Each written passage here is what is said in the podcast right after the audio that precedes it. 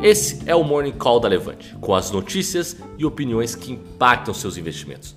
Fique agora com um de nossos especialistas, que vai falar tudo o que você precisa saber sobre o mercado financeiro para começar o dia muito bem informado. Bom dia a todos, eu sou Eduardo Guimarães, eu sou especialista de ações. Esse é o Morning Call da Levante dessa terça-feira, se você não segue ainda o nosso canal no YouTube, vai lá, se inscreve, Levante Investimentos, dá uma curtida e clica no sininho para saber quando a gente entra ao vivo. Se você perdeu esse Morning Call, você pode escutar o replay no podcast do Spotify e do Deezer. Então, é, aqui você vai ter todas as notícias do mercado financeiro, né, para começar o dia muito bem informado, principalmente sobre bolsa de valores e investimentos e pelo mundo, né? Eu sempre começo aqui tradicionalmente falando dos destaques internacionais. Né? Acho que internacional a gente tem hoje dois destaques principais. Né? Primeiro é que é, o ritmo né, de, de, de, anúncio de novos casos de coronavírus está desacelerando, né, o que indica que talvez podemos estar chegando aí a, a uma situação mais normal né, lá na China no coronavírus. Né? Então, mais de mil mortos, mais de 40 mil pessoas infectadas, mas o ritmo de novos casos sendo anunciados está desacelerando, o que é uma notícia positiva, né? As coisas ficam mais normalizadas, né? E outra notícia internacional é que teremos é, a fala do presidente do Fed, o presidente do Banco Central americano, lá na Câmara, na parte da tarde, né? Então, Jerome Powell, sempre que fala, o mercado para para ouvir, né? Acho que ele vai falar que a taxa de juros provavelmente está está onde deveria estar, apesar do Trump dizer que, que, que o Fed deveria cortar, que eles estão acompanhando, obviamente, o desenrolar lá na China. A grande dúvida é qual que é o impacto na economia chinesa, né? É, depois aí do ano novo lunar, é, no final de janeiro. Então, é, a gente está praticamente aí dois, três, duas, três semanas as principais, os principais polos industriais chineses parados, né? As fábricas não voltando à produção, né? Então, acho que pode sim haver uma, uma normalização, né? Lembrando que depois a China pode eventualmente cancelar os feriados, trabalhar domingo, enfim, aumentar a quantidade de turnos para recuperar o prejuízo. É claro que vai haver sim né, uma perda é, né, de crescimento na economia. A economia chinesa crescia em um ritmo de 6% ao ano. Alguns economistas projetam aí 0,5% essa desaceleração, né? Vai ficar algum número entre 5 e 6, talvez um número mais razoável, me parece ser 5,5 de crescimento.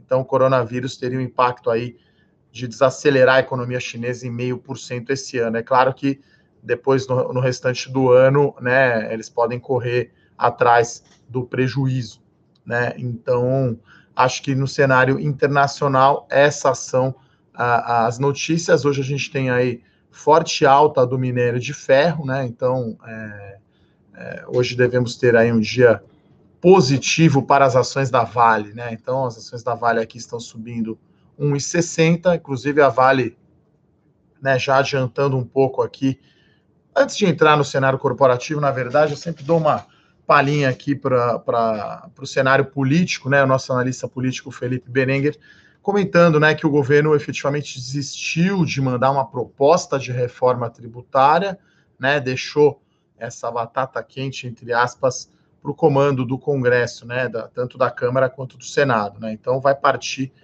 do Legislativo a proposta de reforma tributária, que eu acho que acaba, né, na, na, visão do nosso analista político, simplificando o processo. É claro que serão, será uma novela, muitas indas e vindas, mas é, é vai, vai ser vai começar com a comissão mista né, no Congresso para debater a reforma tributária. Então, é, dito isso, indo para o cenário corporativo, então, temos vários resultados, tá, pessoal? Já vou comentar sobre o IRB, então, li bastante sobre o assunto ontem, já comento aí sobre o IRB, que ontem caiu 16%, né? Então, você não vê isso todo dia, né? Uma ação cair tanto assim. Eu vou focar primeiro aqui no resultado corporativo, depois eu dou aqui a minha opinião sobre o que aconteceu com a RB e o que pode acontecer. Então, Vale divulgou aí o resultado, né, da, da sua prévia, né, operacional, né, a sua produção de minério de ferro. Então, é, queda aí de 21%, claro, com efeito aí de, de Brumadinho. Então, é, com a alta hoje do preço do minério de ferro, deve ter bom desempenho as ações da Vale, né? Foi um bom resultado operacional, né? Dado que já estava dado, né? Obviamente o desastre lá de Brumadinho, janeiro 19, né? Mais de um ano atrás. Então as ações estão indicando aqui 1,80. Uh, ah, olhando o resultado do Itaú, né? Acho que esse talvez seja aí o resultado corporativo mais relevante, né? O resultado, efetivamente mesmo, o balanço. Então foi um resultado bom, né?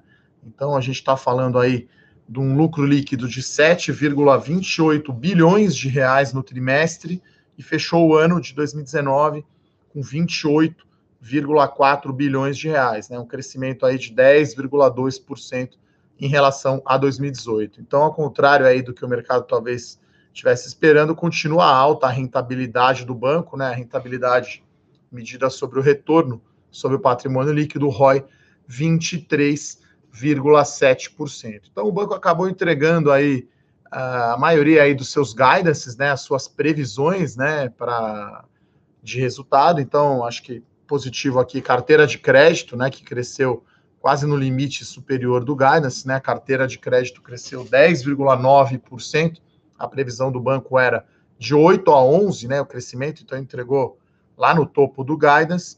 O banco também acho que é, é, é, o jeito do Itaú lidar aí com a concorrência, né? Dado o seu tamanho, é ser muito efetivo né, no controle de custos e despesas operacionais, tá? Então, o ano, essas despesas não relacionadas a juros, né? Cresceu 2,5%, né? Abaixo da previsão do banco, de 3 a 6%. No lado negativo, né, a, a, o banco não atingiu aí a sua previsão de crescimento da margem financeira. Né? Então, margem financeira com clientes cresceu 8,6%. A previsão da companhia do Itaú era de 9 a 12%. Né? Houve também um resultado ligeiramente pior aí no custo do crédito, né? O custo com calote 18,2 bilhões de reais em 2019.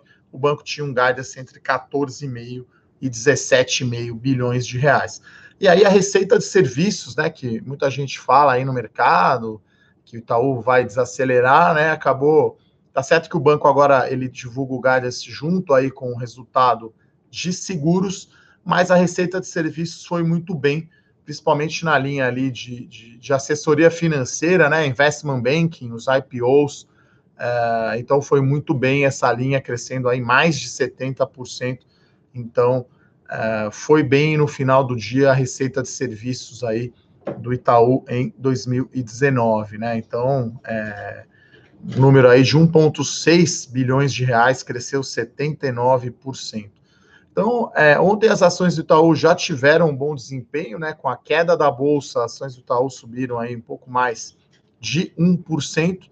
Então, as ações aqui, Itube 4, indicando uma alta de 2,13%. Então, um bom resultado e mais importante, né, do que o resultado, o banco já divulgou as suas previsões, né, os seus guidances para 2020. Então, o crédito vai acelerar um pouquinho, né? O guidance vai ser de crescimento de 8,5 a 11,5. Antes era 11, né, o limite é, superior, então aumentou aí meio, vamos chamar assim, em relação a 2019 margem financeira um pouco mais pressionada e o grande destaque eu acho que vai ser as despesas né, não decorrentes de juros. Né? Então o banco está esperando aí um guidance para 2020, queda de 2% com crescimento de 1%. Então o banco vai ser muito firme mesmo nisso, é onde ele deve aí enfrentar a concorrência, reduzindo uh, agências físicas, entrando mais aí no mundo digital, né, para concorrer com as fintechs e com os bancos, os bancos digitais, né? Então, fazendo a conta aqui, todos esses guidances, né, que são vários, né? Crescimento do crédito, margem financeira com clientes, custo do calote, receita de serviços, que ele ainda projeta crescimento, né, para o ano que vem, de 4,5 a 7,5, e essas despesas de juros, né? Essas são as cinco linhas principais. Com isso aqui temos aí um lucro líquido projetado do Itaú para 2020, 28,6 bilhões de reais em 2020. É praticamente flat aí em relação a 2019, né, um crescimento de apenas 1%. O que chamou a atenção é que o Itaú divulgou né, um pagamento grande aqui de dividendos e juros sobre o capital próprio, né? Então, o dividendo é de 48 centavos por ação e no juros sobre capital próprio, já pegando aí o valor líquido de imposto de renda de 15%, 44 centavos, tá? Então dá um retorno aí em dividendos de 2,8%. As ações vão ficar ex dividendos no dia 21 de fevereiro. O banco vai fazer o pagamento aí no dia 6 de março. Então, Itaú acabou aí divulgando né, mais prós do que contras aí no seu, no seu resultado. Né, as ações tinham aí underperformado, como a gente fala, né, tendo um desempenho inferior ao índice, né, o ano passado e esse ano. Então, as ações estão indicando aqui uma alta de 2,30%. E a outra notícia que temos aqui no cenário corporativo, né, hoje dia aí das grandes empresas, né, estamos focando aqui na, nas grandes companhias, o resultado operacional da Petrobras, né? Então, Petrobras divulgou aí o seu relatório de produção, né, de petróleo e gás natural, né? Então, é uma produção total de 3,025 milhões de barris de óleo equivalente diário, né? Então, é um recorde aí na produção do quarto trimestre. Em 2019, a média foi 2,77 milhões de barris diários é, isso dá 5,4% de crescimento em relação a 2018. Então, um resultado bom, né? E o pré-sal está ganhando cada vez mais importância. Né, o pré-sal respondeu por cerca aí de 38% da produção em 2019, representou 46% da produção, desculpa, 38 foi lá em 2018, né, no ano retrasado, e esse ano aumentou para 46%. Se a gente olhar o quarto tri Isoladamente, esse número deve ter chegado perto aí dos 60%.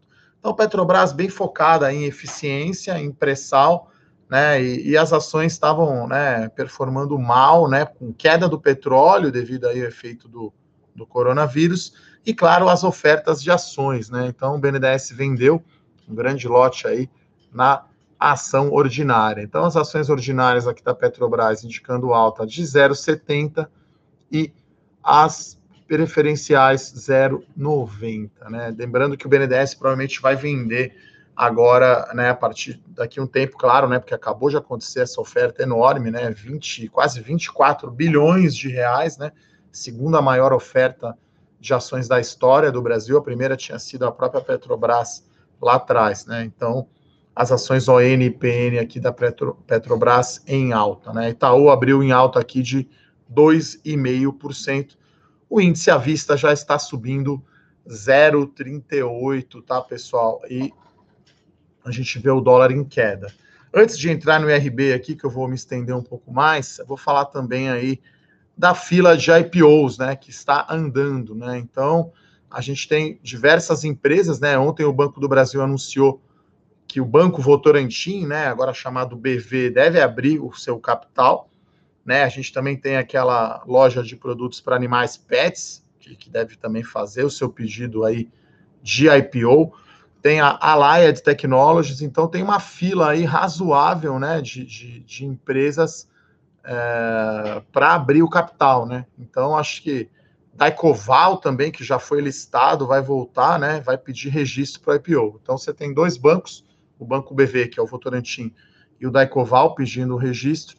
Tem também a Pets, né, que é outra empresa aí que estaria, uh, estaria também interessada em fazer o seu, a sua abertura de capital. Então, acho que o ano vai ser bem aquecido aí para IPOs, né? A gente já teve aí da Mitre e o da Local Web, né? É, do B, é, essa semana saberemos né, se sai a oferta ou não. Meu palpite é que talvez não saia, né? É, a gente até recomenda não entrar nessa oferta, aí, dado o alto nível de endividamento mas o mercado está muito aquecido, né? A gente viu quanto as ações da Local Web subiram aí na estreia e na bolsa, né? Então, é, esses são os destaques aí é, corporativos, né? Hoje tem bastante, é, bastante notícias. Ontem, como foi um dos, uma das perguntas, né? Então, o Carrefour ontem confirmou que está em negociações para comprar a operação do atacadista macro no Brasil né? Então, é, então é só é, abrindo aspas aqui, né? A possível transação não contempla a aquisição da subsidiária do macro, nem a totalidade das operações do macro no Brasil. Então, chamado em negociações, né? Então, pode acontecer, é, sim, estaremos aqui de olho nessa operação.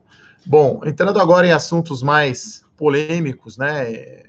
Mais delicados, que é a questão do IRB, né? Então, as ações abriram aqui em alta de 3,30 ontem fecharam em queda de 16,5%. Então, é uma discussão né, de um fundo de investimentos Esquadra, né, lá do Rio de Janeiro, que tem uma posição vendida né, na, na no IRB, e eles fizeram uma, um grande trabalho de análise explicando os fundamentos, por que, que eles estão short, né, como a gente fala no papel, por que, que eles acham que os lucros do IRB são não recorrentes, né, eles citam até o exemplo da venda de participação no Minas Shopping. Então, há, há muito ruído agora sobre o assunto. Né? A companhia vai divulgar o resultado semana que vem, dia 18 de fevereiro. Está em período de silêncio, né? mas mesmo assim, eu acredito que a, a resposta do IRB da companhia não foi muito boa, na minha opinião. Então, ele fez, primeiro, reuniões com bancos né, privados para os investidores, e ontem fez uma teleconferência meio confusa que não explicou todos os pontos aí abordados pela esquadra na sua carta, né? Então, quem não leu aí, recomendo a carta. Eu li aí com, no detalhe e realmente, né, uma ação que a gente considerava aí, né, pagadora de dividendos tem que ter muito mais previsibilidade, né? Então, uma volatilidade bastante grande no preço da ação. Inclusive, tem discussões, né, que a, a esquadra tem opções de venda né, da ação com preço aí de exercício, né, o chamado strike, em 31,50, né? Então, é, segunda-feira que vem teremos aí vencimento de opções, né? Então, é, lembrando, né, que uma posição vendida você tem ganho quando as ações caem, né? Então, ontem 16,5% de queda, essa posição da esquadra teve uma valorização grande. Então, a, resposta da companhia, na minha opinião, não foi boa, né? Apesar de estar, tá, né, gestora ter escolhido aí justamente o período de silêncio, né, que a companhia está preparando os seus resultados, não foi a melhor resposta, na minha opinião, da companhia, né?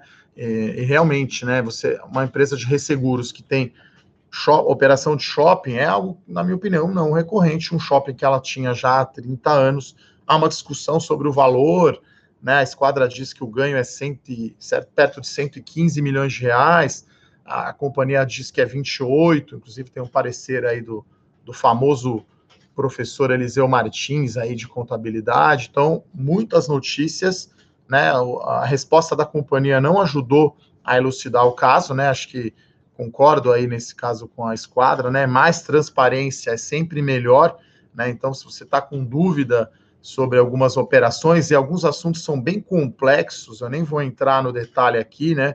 Falando sobre sinistros que foram provisionados e não pagos, e, e, sinistros que não estão provisionados, enfim, como o resseguro é uma atividade ainda mais complexa, né, o chamado seguro do seguro, você tem retrocessão, é muito mais complexo. Um setor de seguradoras que não deveria ser é, tão, tão complexo assim, né, então, é, isso trouxe muita pressão, né, no preço da, das ações, ontem essa essa forte queda, acho que a resposta da companhia uh, não ajudou, e inclusive essa, vamos chamar assim, tréplica né, da esquadra mostrou, na minha opinião, até uma posição fraca aí da diretoria financeira né, do IRB, que deveria ser mais contundente. Vamos ver aí o resultado semana que vem. Então a gente fica né, no momento agora com muita incerteza né, do, do que fazer com as ações. Hoje a gente esperava uma recuperação né, no preço da ação, até por uma questão técnica, né, já que ontem caiu 16%. O papel abriu subindo mais, agora aqui já está quase no 0 a 0, 0,30. Né, eu acho que, que, que, trouxe aí uma volatilidade que não deveria existir. Né? Já virou agora para o negativo enquanto estamos falando, né? já está caindo aqui 0,13. O papel está extremamente volátil está com uma volatilidade aí maior que Eletrobras, enfim, outras ações voláteis, tá? Então, é, estamos aqui analisando e assim, a gente fica no escuro enquanto não vem o resultado do ano, né?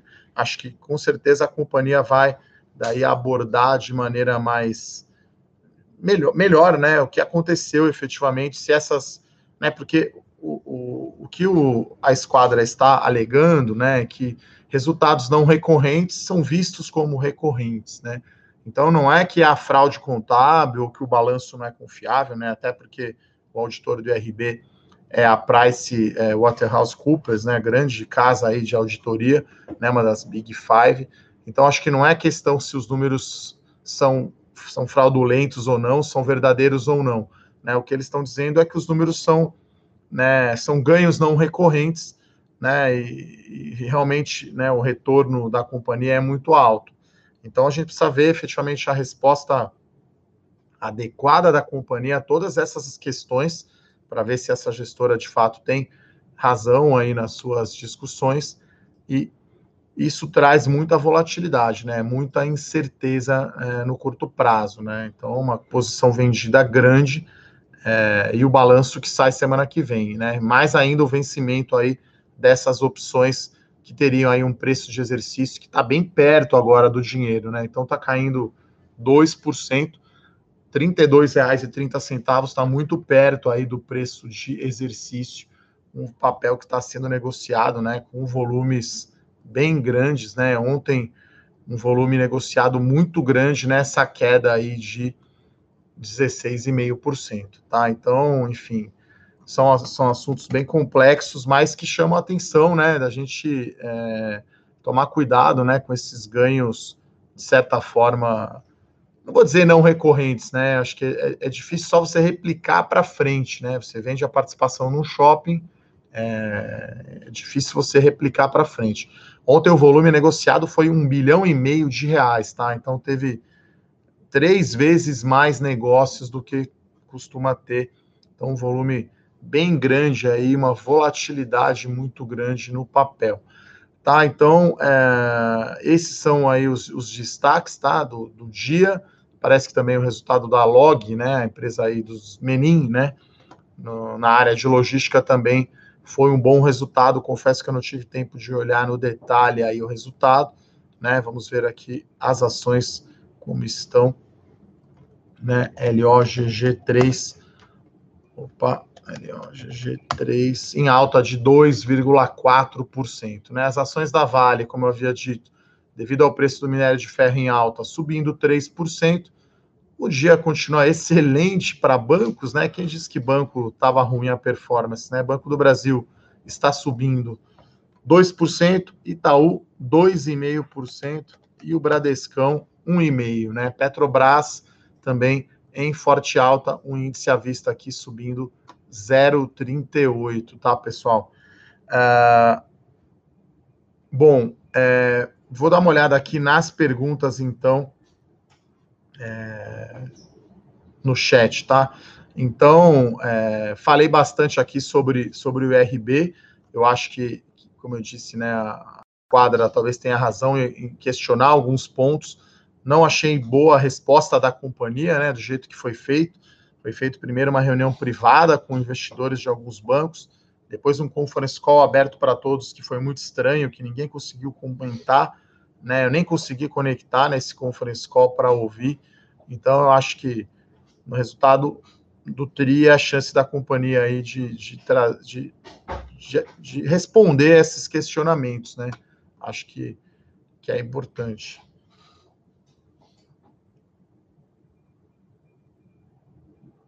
Passando aqui as perguntas. O pessoal sempre manda o salve aqui das, das cidades, né? É... Olha, para quem está começando na Bolsa de Valores, né, está um pouco desanimada com a queda drástica. Olha, pessoal, não é queda drástica, né? Eu estava olhando aqui, inclusive, o desempenho é, anual, né, do, dos índices de ações, né? Então, é, a gente tem a gente tem bolsa, o Ibovespa em queda de 2,70 no ano. Olha, se 2,70 é uma queda drástica para você, então talvez você tenha um perfil de risco, né, um perfil com, com pouco apetite, né, por risco. 2,5%, 3 é normalíssimo, né? Pode subir e cair num dia, Né? Acho que esse é o mundo aí da, da Bolsa de Valores. Acho que quem é mais iniciante tem que acostumar né, com, esse, com esse nível maior é, é, de risco. Acho que é importante você dimensionar o tamanho né, do, do seu patrimônio investido em ações né, e ter visão mais de longo prazo. Então, né, a bolsa no passado subiu 32%. É um resultado excelente, mas é muito alto, né? Quer dizer, não é normal isso, né? Como eu sempre dizia aqui, que bolsa de valores não é uma linha reta sempre para cima. Então não é queda drástica, tá? Na minha opinião. Então é normal esse movimento de realização de lucros, né? Então está caindo 3% no ano, claro que é um desempenho negativo, que não era esperado, né? A gente não tinha essa eh, não tinha como saber que ia acontecer esse coronavírus, então foi é, inesperado, né? De certa forma, mas não é drástica, tá? É normal, é do jogo. Então, né? Hoje o pessoal não está perguntando aqui porque está subindo os em Minas 3,5, né? Se a gente olhar aqui as ações então, de construtora, que tem um risco mais alto, a gente vai ver né, altas maiores. Né? Então, acho que existe uma assimetria, né? É, inclusive também olhando as empresas aí de frigoríficos, né? Que estão caindo, estavam caindo mais forte, né? Hoje estão subindo, né? Então, é, eu acho que no geral, até numa entrevista que eu estava concedendo para uma jornalista ontem, as ações aí de com beta mais alto, né, sofreram mais, né? Então, é por isso que eu gosto bastante aí da estratégia de dividendos, né, que pressupõe alguma coisa mais um, previsibilidade, né? Você não quer surpresa, você não quer volatilidade, tá?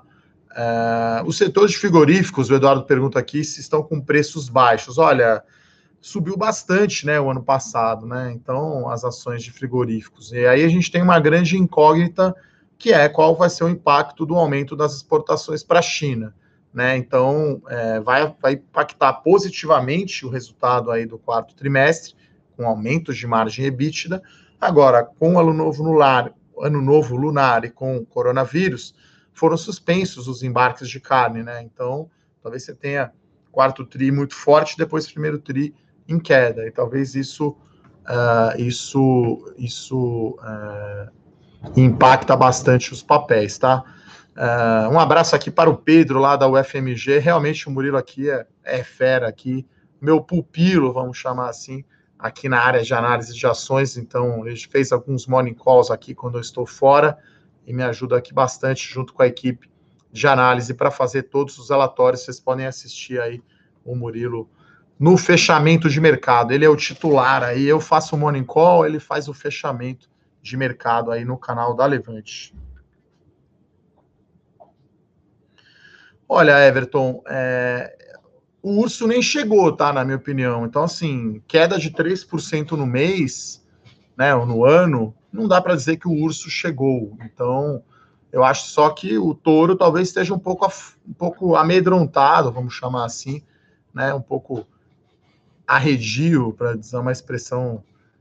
É, então, não acho que tenha chegado o touro, não, o, o, urso, não, tá? Então, acho que tem que ter sangue frio, tem que ter caixa, né? Tem que, tem que ter paciência e aproveitar, às vezes, para comprar, é, a comprar ações na baixa, né? O pessoal comenta aqui, o Henrique Breda acredita que a bolsa chega a 108 mil pontos. Pode acontecer, né? Acho que até dissipar lá o coronavírus, né? Que a gente está vendo desacelerar os novos casos, mas por ser China, tem muita incerteza, pode sim piorar um pouquinho antes de melhorar, pessoal. Acho que é uma oportunidade aí de comprar boas ações a bons preços, né? E é importante aí uma aula de risco, né? Então, beta alto, as ações que sobem muito caem muito, né? Eu costumo até usar o exemplo aí do setor de construção civil, eu brinco que o beta é 2 quando sobe, 3 quando cai, né? Então, bolsa andando, as ações andam bastante.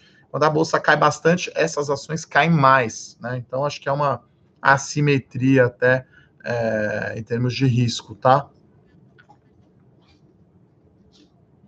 Olha, Vitor, se eu soubesse mesmo, né? Ele está perguntando alguma dica que eu posso passar para perceber a retomada da bolsa. Olha, se eu soubesse mesmo, estava rico, né? Não estava aqui fazendo morning call todo dia, né? Então, acho que, que que, que, tem que olhar fundamento, né? A gente olha muito macro, olha muito economia, vamos acompanhar a fala do Fed, quer dizer, é, tirando a questão aí do coronavírus, que é uma questão de saúde, que, que não tem como prever, né? Um, um evento de cauda, como a gente fala, né? Um cisne negro, não houve mudança nos fundamentos para a gente ficar negativo com bolsa, né? Não à toa a gente teve aí 21 bilhões de reais de captação em fundo de ação no mês de janeiro, né? Recorde eu acho que vai dar até é, vai dar até 200 bi esse ano, né? Só o investidor local, né? Sem considerar ainda o institucional. Então, não tem assim uma dica, uma bala de prata, é, é ficar acompanhando, né? É normal aqui o investidor, a gente brinca que o Brasil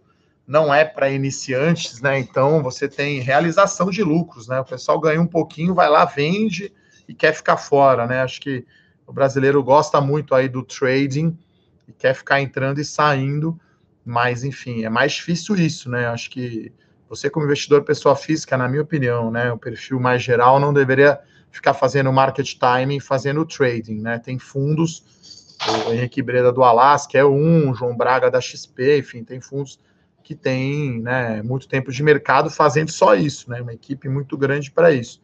Então é mais difícil aí você, investidor, investidor pessoa física, sozinho, fazer isso, tá? Bom, Pedro Lima que pergunta quando se participa de um IPO follow-on com lockup, é, só se recebe as ações depois do período de lockup? Não, você recebe as ações, geralmente dois dias depois, né? Que você entrou, né? As ações começaram a ser negociadas. Agora a, a liquidação de ações é D mais dois, você só não pode vender, tá? Então as ações vão aparecer lá na sua custódia, tá? Você só não sabe, é, só não pode vender antes aí do período de lockup, tá? O pessoal pergunta aqui de Itaú e Itaúsa. Sim, a Itaúsa está surfando a onda aí do Itaú, né? Lembrando que ainda mais de 90% do resultado da Itaúsa vem do Itaú, né? Então o Itaú agora subindo 1,98 e a Itaúsa subindo 1,92, tá? Então tá andando aí bastante em linha. Provavelmente a Itaúsa, quando soltar o resultado, também vai pagar um dividendo aí considerável, como foi o caso do Itaú.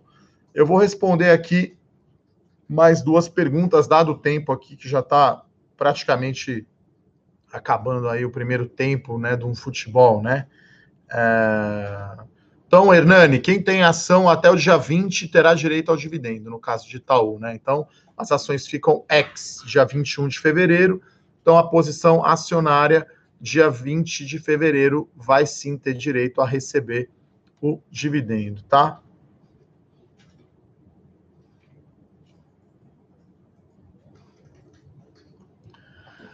Olha, o pessoal pergunta aqui se as chuvas podem afetar a bolsa. É bom para a Sabesp, né? Que sobem os níveis de reservatório de água, né? Mas ontem foi um caos aí. Muita gente nem trabalhou normalmente por conta aí de trânsito, tá? Então, é...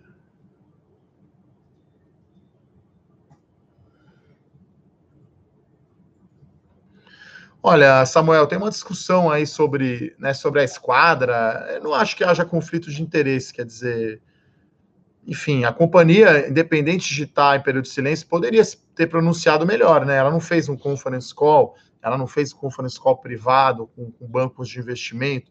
Então, achei ruim a resposta do IRB, né? Ela poderia ter sido mais transparente. Claro que para ela o timing não era bom, né? O timing era muito melhor para a esquadra, né? Que tem essas opções que eu comentei. Então, é, tem algumas regras, né? Como essa do período de silêncio, que não é exatamente CVM, né? Então, o Brasil ainda precisa evoluir em algumas práticas, na minha, na minha opinião, tá? Então é isso. É, agradeço aí a presença de todos aqui no nosso Morning Call.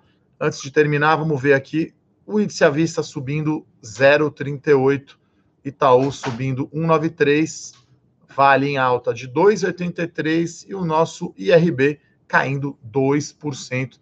Tá chegando bem perto aí, tá entrando no dinheiro o exercício aí da, da, da, das opções, né? Das suas opções. E hoje saiu aí relatório de small caps com previsão aí com a nossa prévia de resultados, tá? Então tem lá a empresa de shopping center, construção civil, tá? Então acompanha aí o nosso relatório de small caps, saiu, né? Hoje tradicionalmente sempre às 10 horas da manhã. É isso, Um abraço a todos, até amanhã. Tchau, tchau. Para saber mais sobre a Levante, siga o nosso perfil no Instagram, levante.investimentos. Se inscreva no nosso canal do YouTube, Levante Investimentos. E para acompanhar as notícias do dia a dia e mais sobre a Levante, acesse nosso site levante.com.br.